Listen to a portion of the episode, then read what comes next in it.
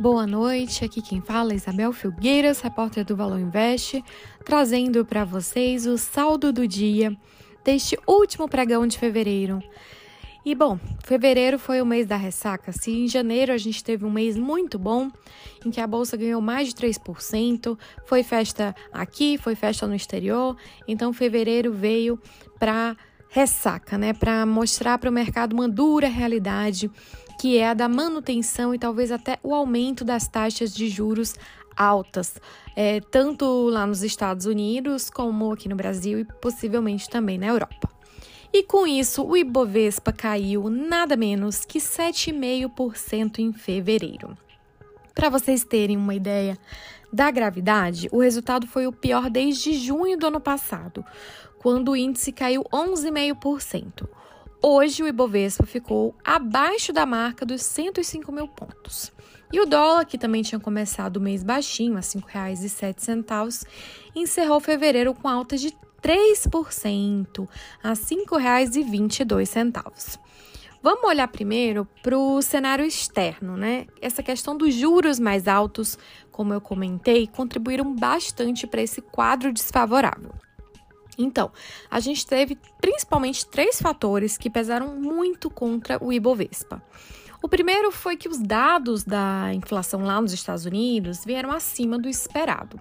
E com essa inflação mais resistente, essa, aliás, essa prova de resistência da economia americana, pode ser que o Fed, né, o Federal Reserve, que é o Banco Central Americano, tenha que aumentar ainda mais os juros. Então, se falava de um fim de ciclo de juros de 5%, agora já se fala em 5,5%.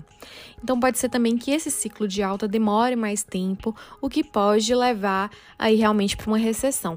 Isso é muito ruim para ativos de risco, de um modo geral. É ruim para as bolsas lá, que também caíram bastante este mês. E é ruim também para os mercados emergentes como o Brasil. A gente tinha até então os investidores internacionais investindo é, pesado aqui no Brasil, né? Apostando, os estrangeiros estavam apostando bastante aqui. Mas com toda essa aversão ao risco, eles seguraram um pouco as pontas e frearam esses investimentos.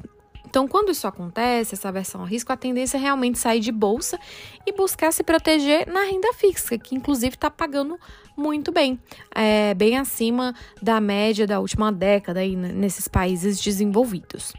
O segundo ponto que é importante a gente destacar é que esse juro alto ele leva ao perigo de recessão.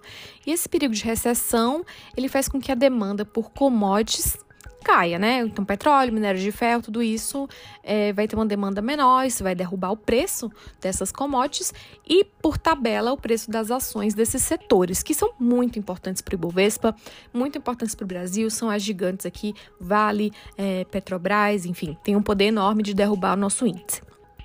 Por último, a gente também destaca a economia chinesa, que anda a passos muito mais lentos do que se esperava, com essa, com essa reabertura do pós-política de Covid-0, é, mas um, as coisas não estão indo da maneira que, que se esperava que fosse.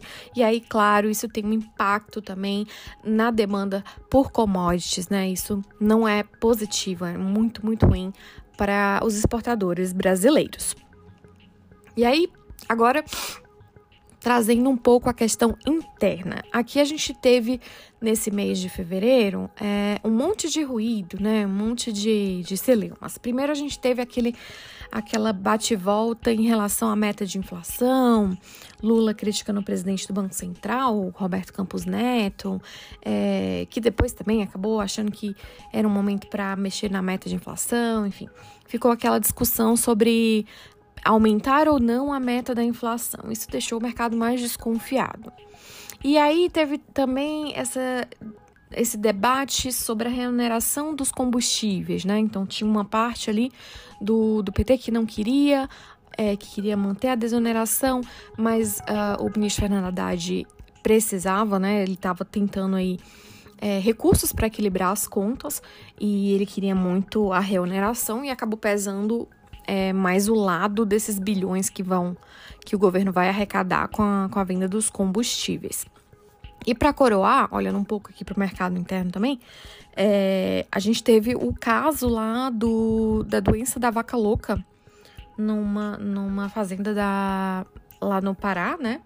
E isso fez com que as exportações de carne para a China forem suspensas, né? Fossem suspensas. Isso é de praxe, né? Quando tem esse tipo de caso, por um acordo de questões sanitárias, realmente tem uma interrupção das exportações, que possivelmente vão voltar logo mais. Mas o fato é que os frigoríficos brasileiros saíram bastante, bastante prejudicados.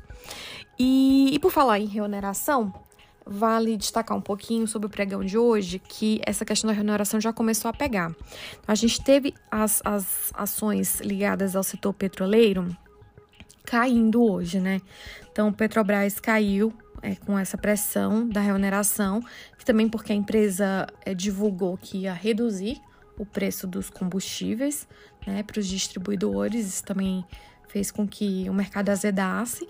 E também tivemos outras, é, outras empresas menores, como a Prio, que era a antiga PetroRio, também liderando as quedas do Ibovespa de hoje. Então, enfim, esse foi, foi o cenário. É, por outro lado, você teve também uma reação relativamente positiva das empresas ligadas ao, setor do etanol, né? Que o etanol deve ser beneficiado na questão tributária em relação à gasolina por ser um biocombustível. Então, pessoal, é isso para março. A gente vai estar por aqui também acompanhando. É, vamos ver como é que as coisas vão se desenrolar. Eu fico por aqui. Boa noite. Tchau, tchau.